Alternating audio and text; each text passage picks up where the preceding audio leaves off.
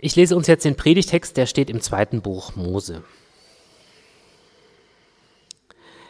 Der Herr sagte zu Mose und Aaron, als sie noch in Ägypten waren, dieser Monat soll für euch der Beginn des Jahres sein.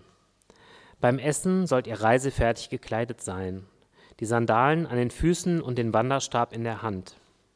In Hast und Eile sollt ihr essen. Dies ist das Passafest für mich, den Herrn.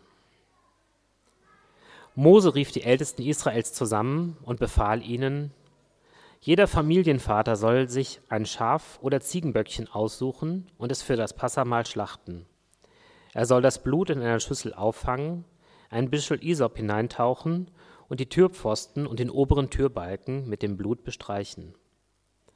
Danach darf niemand mehr das Haus verlassen bis zum Morgen. Wenn der Herr in der Nacht vorbeikommt, um den Schlag gegen Ägypten zu führen, wird er das Blut an den Türpfosten und Türbalken sehen und vorübergehen. Er wird nicht zulassen, dass der Todesengel eure Häuser betritt. Diese Anweisungen sollt ihr auch künftig befolgen, sie gelten für eure Nachkommen zu allen Zeiten. Auch wenn ihr in das Land kommt, das der Herr euch zugesagt hat, sollt ihr an diesem Brauch festhalten. Und wenn euch eure Kinder fragen, was das bedeutet, dann antwortet ihnen, wir schlachten zum Passafest ein Tier für den Herrn, weil er in Ägypten an den Häusern der Israeliten vorüberging und uns verschonte, als er den Schlag gegen die Ägypter führte. Die Leute von Israel warfen sich anbetend vor den Herrn nieder. Dann gingen sie und taten alles genau so, wie der Herr es Mose und Aaron befohlen hatte.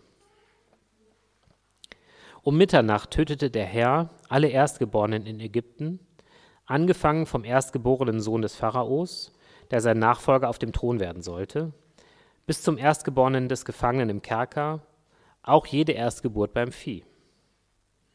In jener Nacht wurde der Pharao, seine Minister und alle Ägypter aus dem Schlaf aufgeschreckt. Lautes Wehgeschrei erhob sich, denn es gab kein Haus bei den Ägyptern, in dem nicht ein Toter war. Noch in derselben Nacht ließ der Pharao Mose und Aaron rufen und drängte sie. Schnell verlasst das Land. Geht fort von meinem Volk, ihr und die anderen Israeliten. Bringt dem Herrn euer Opfer, wie ihr es verlangt habt. Nehmt eure Schafe, Ziegen und Rinder mit, aber geht. Bittet euren Gott, dass er auch mich segnet. Die Ägypter drängten das Volk, schleunigst das Land zu verlassen. Sonst kommen wir noch alle um, sagten sie. Ja, einen, äh, Vanessa hat gerade gemacht, einen schwierigen Text und einen langen Text mute ich euch heute Morgen zu. Ziemlich düster, ziemlich blutig, ziemlich gewalttätig. Und wenn ihr auch als ersten Impuls äh, habt, so wie ich, als ich diese, diesen Textabschnitt gelesen habe, dass die Erzählung irgendwie eher abstoßend ist oder wenn man vielleicht sich da nicht ganz so reinsteigert, zumindest etwas seltsam, lade ich euch trotzdem ein, heute Morgen ähm, mit mir diese Geschichte einmal etwas näher anzuschauen. Und mir selbst sind bei der Beschäftigung mit diesem Text ähm, drei Aspekte ganz wichtig geworden. Und zwar erstens, die Exodus-Geschichte ist eine, die von Generation zu Generation überlieferte überliefert wurde, eine Erzählung. Joe hatte in seiner ähm, vorletzten Predigt ja schon über die zehn Plagen geredet, beziehungsweise über die neun, die vor dieser Plage kommen. Und ich denke, es ist wichtig, dass wir uns immer wieder bewusst machen, dass wir hier einen sehr alten Text vor uns haben, der nicht in einem Guss entstanden ist, sondern verschiedene mündliche, überlieferte Traditionen bündelt und dann eben verschriftlicht. Wenn man eine Biografie schreibt, ähm, dann versucht man ja auch dem ganzen Leben irgendwie einen Rahmen zu geben und die einzelnen Episoden des Lebens sinnvoll zu verknüpfen und zu sortieren. Und dementsprechend, ähm, finde ich, müssen wir auch diesen Text anschauen und feststellen, dass diese Plagenerzählung bewusst auch literarisch parallel zu der Schöpfungsgeschichte im ersten Buch Mose angelegt ist. Das hatte Joe eben in seiner Predigt äh, schon herausgearbeitet. Und falls euch das interessiert, dann lade ich euch ein, diese Predigt auch nochmal anzuhören. Ich gehe da jetzt nicht noch einmal äh, näher ins Detail. Mit der Weitergabe von Erlebnissen ist es aber ja so eine Sache. Wir singen zum Beispiel gute Nachtlieder, die uns schon unsere Eltern vorgesungen haben für unsere Kinder. Und vielleicht haben unsere Eltern diese Lieder schon von unseren Großeltern. Wenn wir auf die Welt kommen, dann erben wir schon eine Familiengeschichte mit, ob wir das jetzt wollen oder nicht. Die meisten von uns werden auch in der Großeltern- oder Urgroßelterngeneration, also von uns hier, ähm, wahrscheinlich eine Flucht oder eine Umsiedlungsgeschichte ähm, gehört haben. Der Krieg oder das Schweigen über den Krieg danach prägte mehrere Generationen hier in Deutschland. Wir kommen nicht als leeres Blatt auf die Welt. Wir werden geprägt von dem, was Menschen vor uns schon geschehen ist und erlebt haben. Ich bin diese Woche Tante geworden. Und meine Eltern haben nun endlich ihr erstes heiß ersehntes Enkelkind bekommen. Der, der Druck von mir ist also ein bisschen weg. Und ähm, da ich keine eigenen Kinder habe, weiß ich jetzt schon, dass meine kleine Nichte einiges von mir lernen wird, äh, ob sie das will oder nicht. Und sie wird nun auch Teil von zwei Familienlinien werden, die noch einen Großteil der DDR miterlebt haben in einem politischen System, das zwar schon vor 30 Jahren untergegangen ist, uns aber trotzdem noch prägt als Familie. Und ich vermute, ähnlich ging es den Israeliten. Lange nachdem sie schon aus Ägypten ausgezogen sind, waren diese Geschichten über diese Nacht, in der Gott die Erstgeborenen der Ägypter tötete und die Israeliten verschonte, weitergegeben worden. In der jüdischen Tradition müssen die Erstgeborenen mütterlicherseits, interessanterweise, ab elf und zwölf äh, Jahren ungefähr am Pessachfest fasten. Ich erkläre gleich noch ein bisschen, was das genau ist, aber es ist quasi in der jüdischen Tradition drin, dass auch die Kinder sich daran erinnern sollen, dass in dieser Geschichte Gott bestimmte Menschen rettete und andere auch nicht. Und ich finde das schon wirklich erstaunlich, dass der Verfasser von diesem Text, den wir hier gelesen haben, dass es ihm irgendwie ein Anliegen war, diese Geschichte im kollektiven Gedächtnis zu verankern, dass sich die Israelitinnen von nun an kontinuierlich an das Ereignis dieser Nacht erinnern sollten. Und äh, die Menschen jüdischen Glaubens, die tun das auch nach wie vor. Sie erinnern sich jedes Jahr an dieses Geschehnis, was da berichtet wird, und gedenken diesem Ereignis. Diese Zeremonie beginnt am Vorabend des Pessach mit dem sogenannten Seder. Also Pessach, wir sagen es in der christlichen Tradition, sagen wir Passa dazu, aber die jüdische, hebräische ähm, Aussprache ist eigentlich wirklich Pessach. Genau, und bei diesem Seder, dem Vorabend zum Pessach, werden Texte der Tora zitiert, also vom Alten, unserem Alten Testament. Es gibt Weinbecher, ungesäuertes Brot, Waschungen, viele andere Rituale und die Kinder spielen dabei eine ganz zentrale Rolle. Auf einer Website zu jüdischem Leben, die Tabea mir weitergeleitet hat, ähm, bin ich auf folgende Zusammenfassung gestoßen, die ich ganz schön fand. Da heißt es, Jahrtausende vor der Xbox führte ein antiker Wüstenstamm die erste multimediale Lernerfahrung ein. Es war generationsübergreifend, es bezog die gesamte Familie mit ein und bot jedem Einzelnen etwas Besonderes. Es war interaktiv mit Rollenspielen und kreativer Handhabung von Materialien. Und wenn also diese Texte rezitiert werden und äh, bestimmte Rituale durchgeführt werden, kommt es an, zu einem bestimmten Punkt, wo die Kinder eine wichtige Bedeutung haben in, dieser ganzen, in diesem ganzen Ablauf. Und da heißt es dann, das Kind, das nun vor Neugier platzt, stellt die altehrwürdige Frage, Warum ist diese Nacht anders als alle anderen? Die Fragen des Kindes lösen eine der bedeutendsten Gebote Pessachs aus, das den Höhepunkt der Seder-Zeremonie darstellt. Die Haggadah, das Erzählen der Geschichte des Auszugs aus Ägypten. Mein Leben ist auch ohne Kinder nicht kinderlos.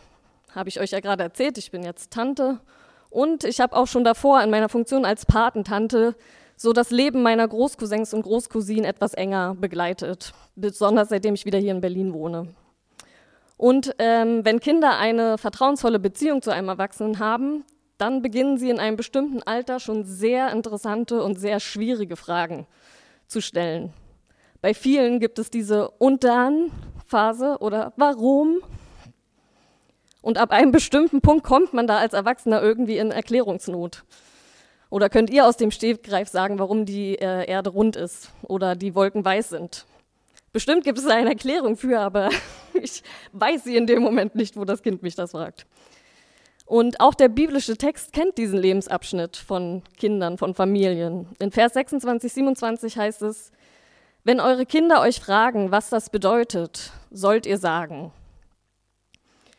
Die Fragen des Kindes bei diesem Seder, bei dieser Pessach-Zeremonie sind zwar ritualisiert und quasi vorgegeben, aber es stimmt ja schon, dass besonders Kinder uns ganz oft herausfordern, dem, was wir so tun, auf den Grund zu gehen. Sie geben sich nicht so damit zufrieden, das machen wir halt schon immer so. Mein Großcousin hat nicht locker gelassen, bis ich eine halbwegs gute Antwort auf die Frage hatte, warum Menschen Satelliten ins Weltall schießen. Ja, die spannendsten philosophischen Betrachtungen kommen oft von den Kleinsten, weil sie noch nicht alles als selbstverständlich und gegeben erleben. Und das führt oft dazu, in Bezug auf unseren Glauben, dass wir uns damit auseinandersetzen, warum wir auch bestimmte Dinge glauben. Warum gehst du denn Weihnachten die, in die Kirche?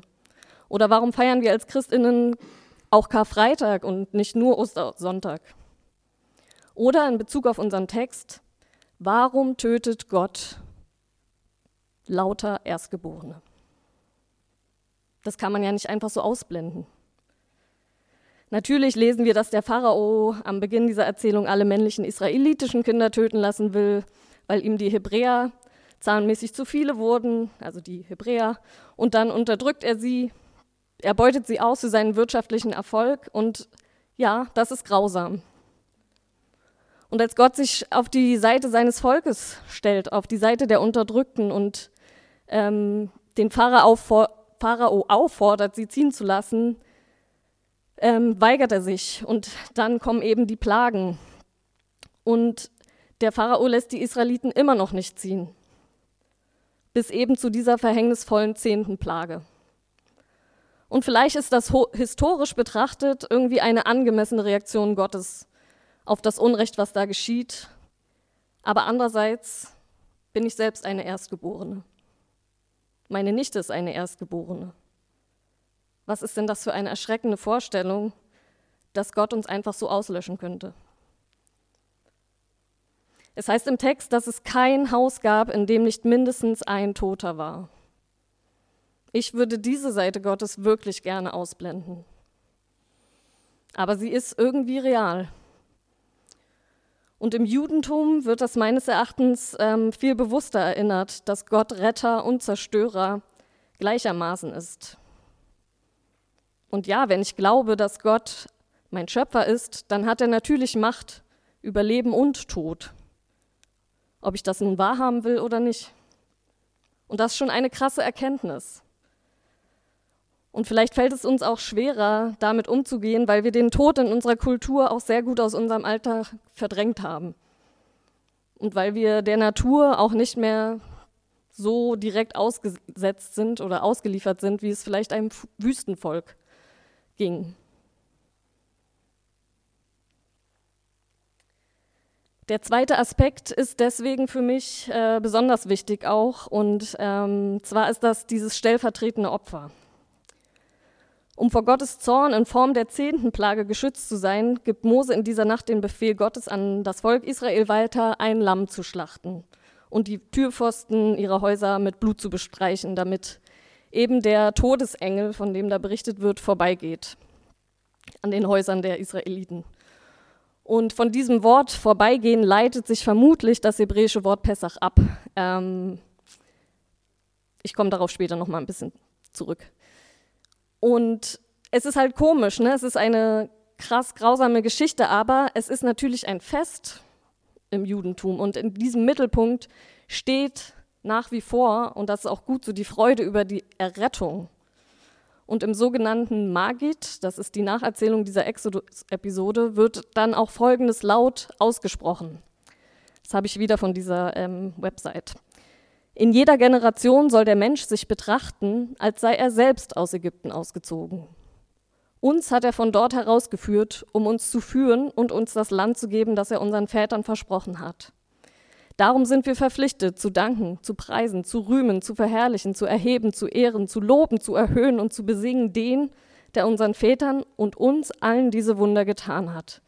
Er hat uns herausgeführt aus Knechtschaft in die Freiheit, aus Kummer zur Freude, aus Trauer zum Festtag, aus Dunkelheit in großes Licht, aus Sklaverei in die Erlösung.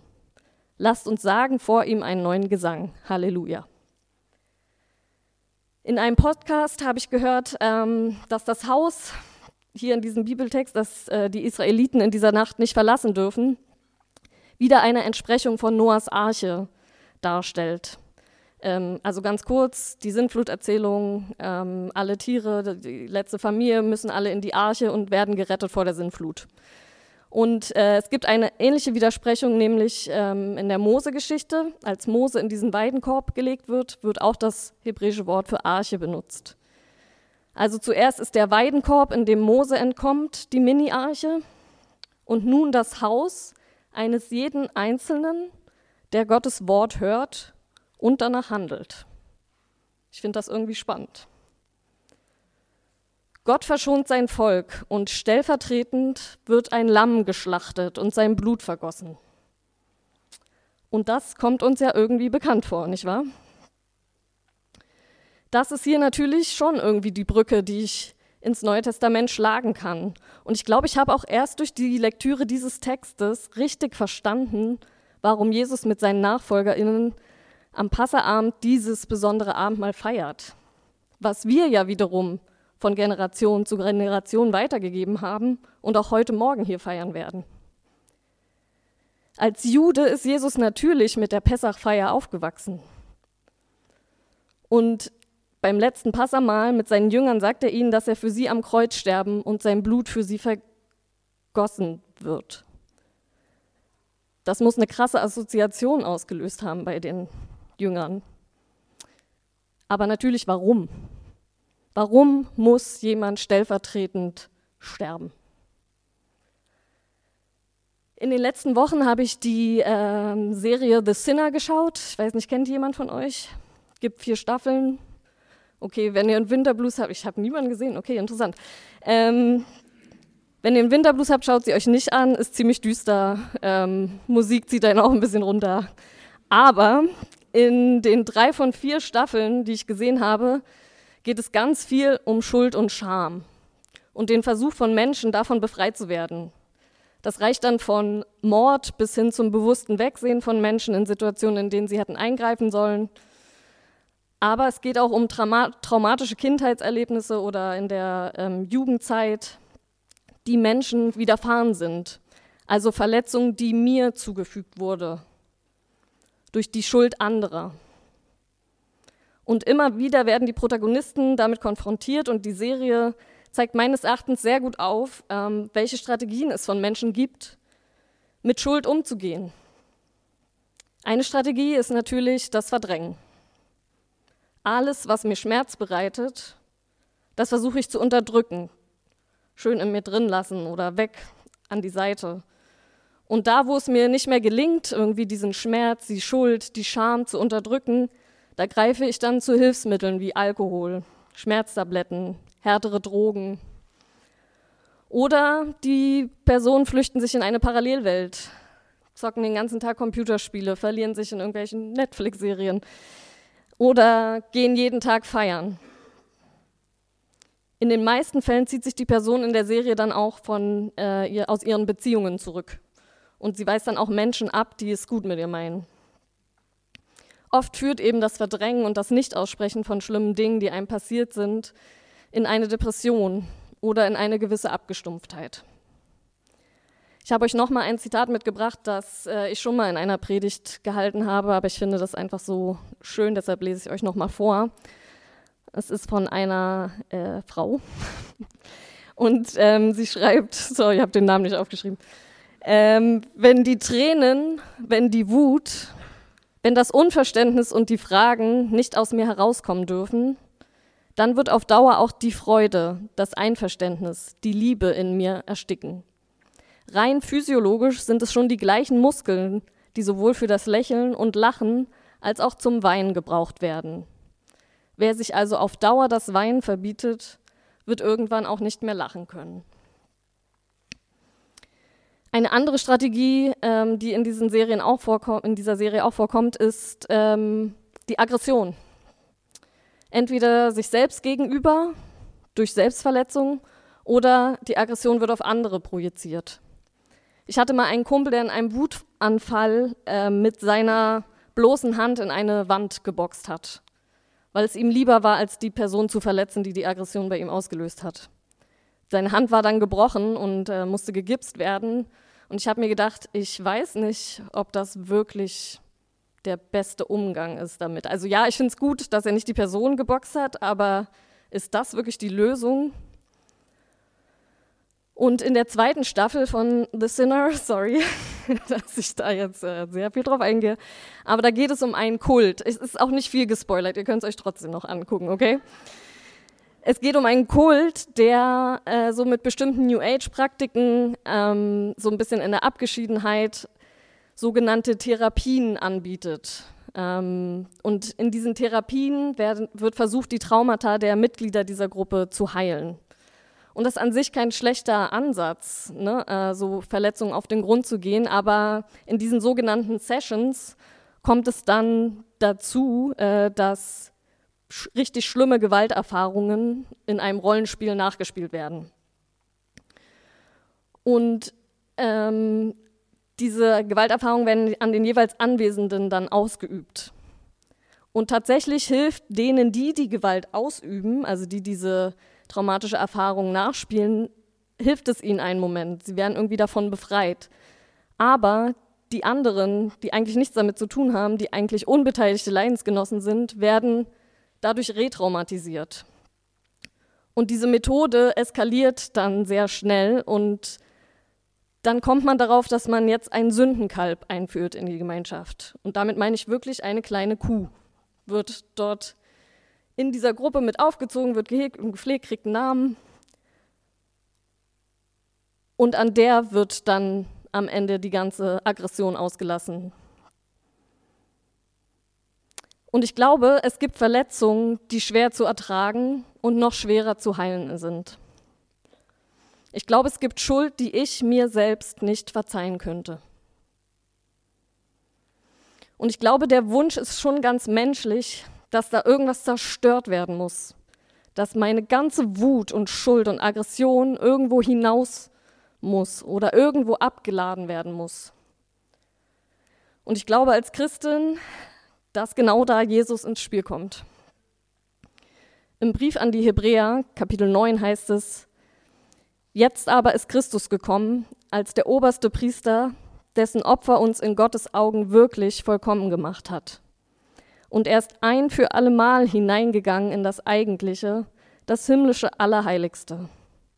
Das tat er nicht mit dem Blut von Böcken und jungen Stieren, sondern mit seinem eigenen Blut.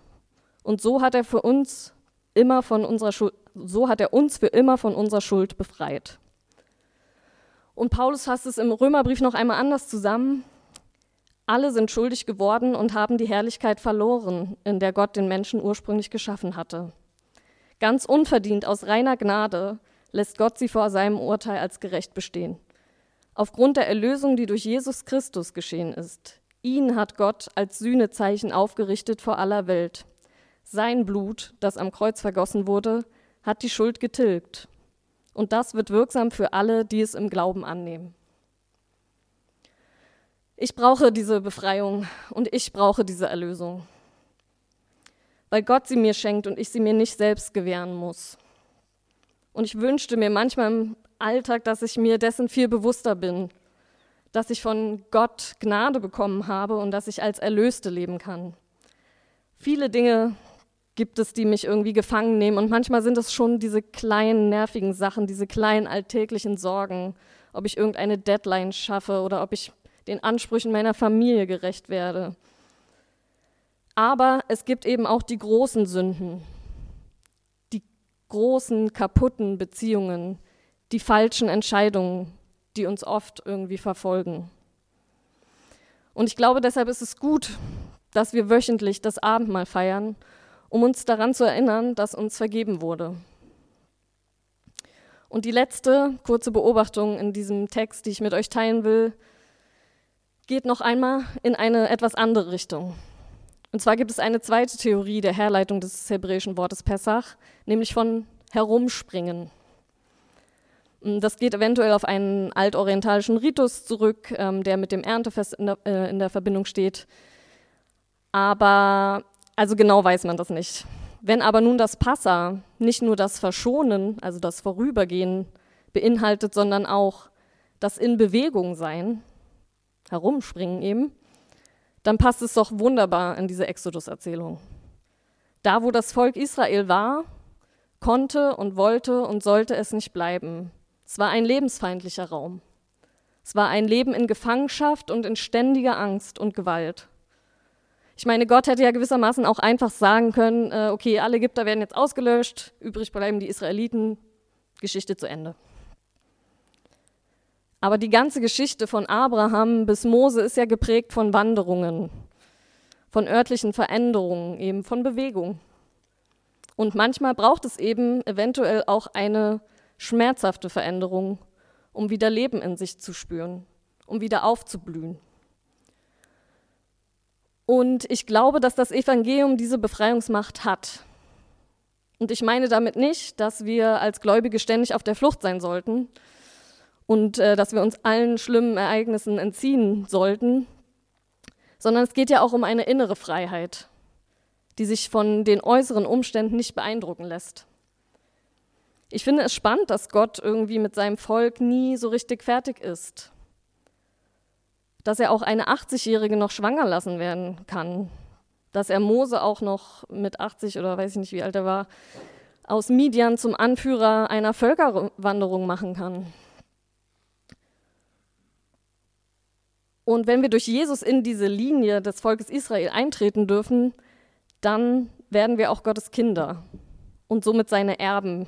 So formuliert es der Galaterbrief. Wenn ihr aber zu Christus gehört, seid ihr auch Nachkommen Abrahams und seid damit entsprechend der Zusage, die Gott ihm gegeben hat, Abrahams rechtmäßige Erben. Und ein Kapitel später, wenn ihr nun also seine Söhne und Töchter seid, hat Gott den Geist seines Sohnes in eure Herzen gesandt, den Geist, der in uns betet und Vater ruft. Daran zeigt sich, dass du kein Sklave mehr bist, sondern ein Sohn oder eine Tochter. Wenn du aber ein Sohn oder eine Tochter bist, bist du auch ein Erbe. Gott selbst hat dich dazu bestimmt. Heilung und Befreiung war für die Israelitinnen ein langer Prozess mit Wüstenwanderung. Auch für die meisten von uns wird es das sein. Manchmal hilft es über Schweres, ähm, mit jemandem zu reden, bevor es uns wirklich ganz runterzieht. In unserer Gemeinschaft gibt es äh, in unserem Projekt Kirche ein Redezeitangebot. Das findet ihr auch im Programmheft. Ähm, Joe und Tabea sind da zur Verfügung. Nehmt das auch wahr. Und manchmal hilft es auch, wenn andere Menschen für uns beten. Oder wenn wir uns einmal bewusst machen oder wieder bewusst machen, woran wir uns im Abendmahl erinnern. Es werden nicht alle Fragen beantwortet aus diesem Text. Auch in meiner Predigt werde ich nicht alle Fragen beantworten. Aber lasst uns doch das weitersagen, was wir verstanden haben. Und lasst uns von Generation zu Generation weitergeben, was Jesus für uns am Kreuz bedeutet. Amen.